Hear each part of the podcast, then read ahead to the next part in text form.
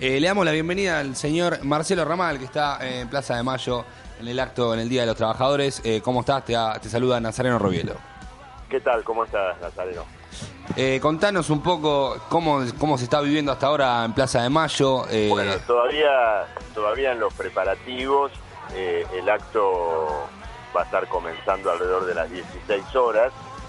Este, y bueno, por supuesto, con la expectativa, con la expectativa de que muchísimos trabajadores que han protagonizado luchas en el, en el último periodo nos acompañen. Se espera la presencia de, muchos sindicatos, ¿no?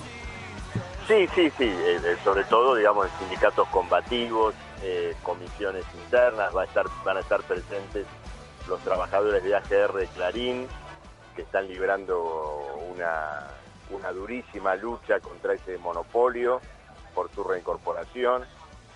Van a estar, van a estar presentes eh, trabajadores en lucha del Ministerio de Trabajo, del Sindicato del Neumático, de listas eh, de oposición antiburocrática como la que se está construyendo en Suteba, en el Sindicato Telefónico. Bueno, todo esto se va a dar presencia en Plaza de Mayo en este acto que convocó el Frente de Izquierda. ¿Cómo analizás vos personalmente, eh, digamos, la expectativa sobre, sobre el acto de este año que quizás eh, tenga, un, me parece, una simbología un poco más importante que, años anteriores, cuando el trabajador empieza a unirse y a ver como quizás un enemigo en común y a sufrir quizás una, una crisis eh, más palpable que, otros años, que me parece que un acto del Día del Trabajador hoy es un poco diferente.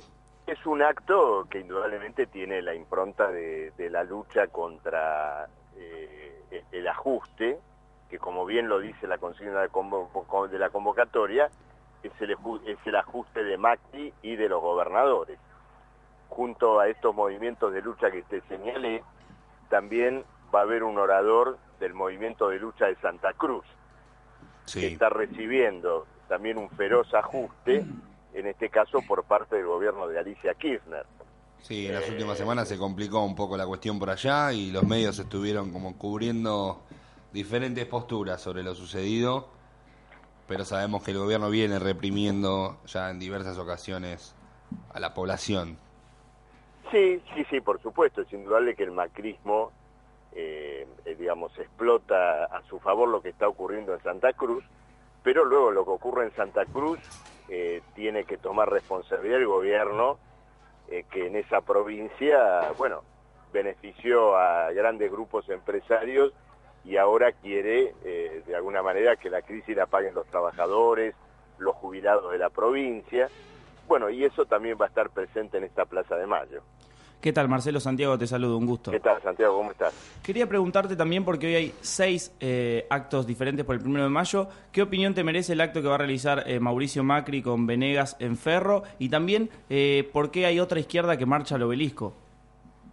Bueno, el acto de Mauricio Macri es una impostura, es decir, quien lleva adelante una política feroz eh, contra la clase obrera debería llamarse a silencio un primero de mayo, pero bueno, naturalmente lo hace con un grupo eh, sindical que completamente afina a su política. Luego, vos no mencionaste un acto de la CGT en obras eh, que va a disimular con palabras la tregua de la dirección de la CGT con el gobierno de Macri, que se ha llamado a silencio después del paro nacional del día 6 de abril. Esto es indudable.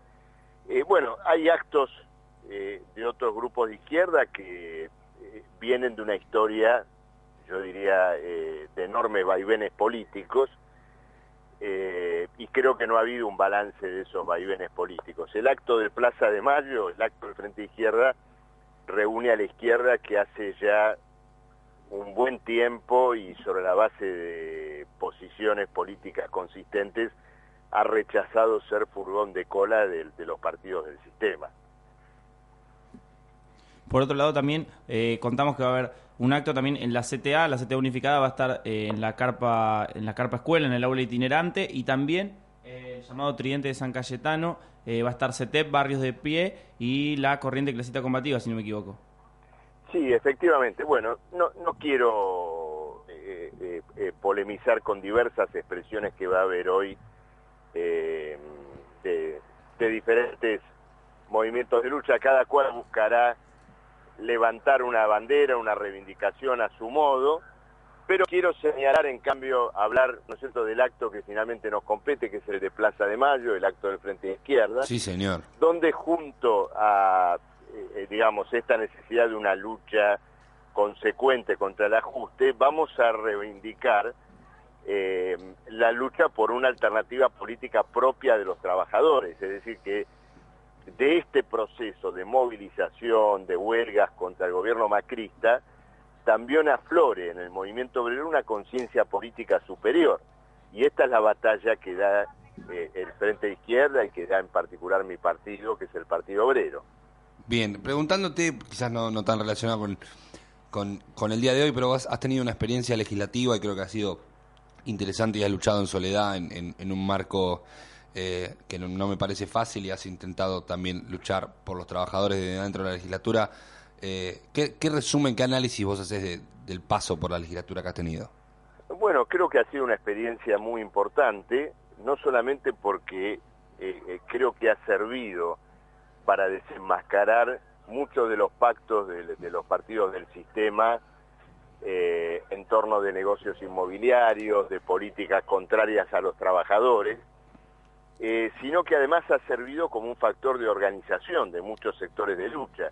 Por ejemplo, hemos desarrollado un gran movimiento de enfermeras en la ciudad de Buenos Aires, con las cuales seguimos luchando por una ley que cambie su régimen laboral y establezca una jornada de seis horas en los hospitales públicos. Eh, esto se ha desenvuelto con mucha fuerza en los hospitales de la ciudad y lo mismo puedo decirte eh, de la lucha que hemos dado por la infraestructura escolar, por las vacantes eh, y por, bueno, otras situaciones que han afectado en la ciudad al, mundo del trabajo.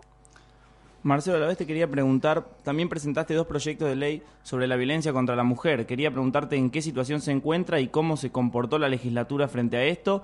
Y si tenés ganas también, ¿qué opinión eh, te merece el gobierno de Mauricio Macri con respecto a este tema que sigue en agenda, por supuesto, porque sigue matando mujeres todos los días?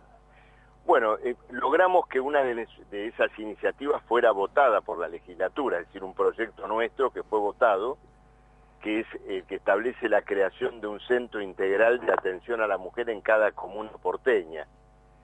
Este proyecto, sin embargo, el macrismo ya votado no lo llevó adelante eh, y eh, el único centro que se inauguró recientemente en el barrio de Flores ha sido rápidamente tercerizado a una ONG privada. Y esto me permite dar el salto a tu segunda pregunta, que es la política del gobierno de Macri en este punto. La política de Macri en este punto es pobre y lo poco que se hace se privatiza. Esta es la línea que está siguiendo el Consejo eh, de la Mujer en la órbita nacional, con el agravante de que tercerizar esta cuestión en organizaciones que pueden tener eh, lazos religiosos o confesionales es terriblemente peligroso, porque una cuestión central en la violencia de género tiene que ver eh, con la salud reproductiva, la educación sexual, las relaciones igualitarias entre hombre y mujer, bueno, todo lo cual es eh, y suele ser antagónico a la cultura confesional. Bien.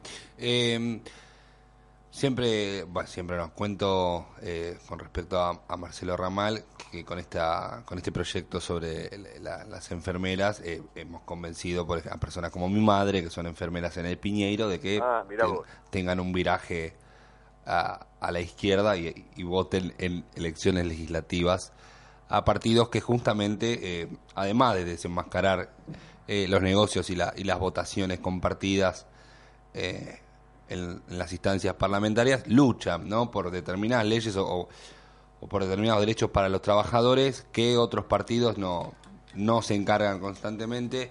Y, en este contexto vuelvo a insistir sobre el acto de hoy. Me parece que tiene, creo que tiene una misión más allá de lo que pueda significar eh, en este año, una misión quizás de seguir con lo que se, se fue sucediendo en marzo con tantos actos eh, populares que están pidiendo de alguna manera, me parece que eh, algo más radical eh, no sé si es una unión, no sé si es un campo más combativo, pero creo que la gente está pidiendo que algo suceda y el acto de hoy me parece que va a canalizar un poco eso.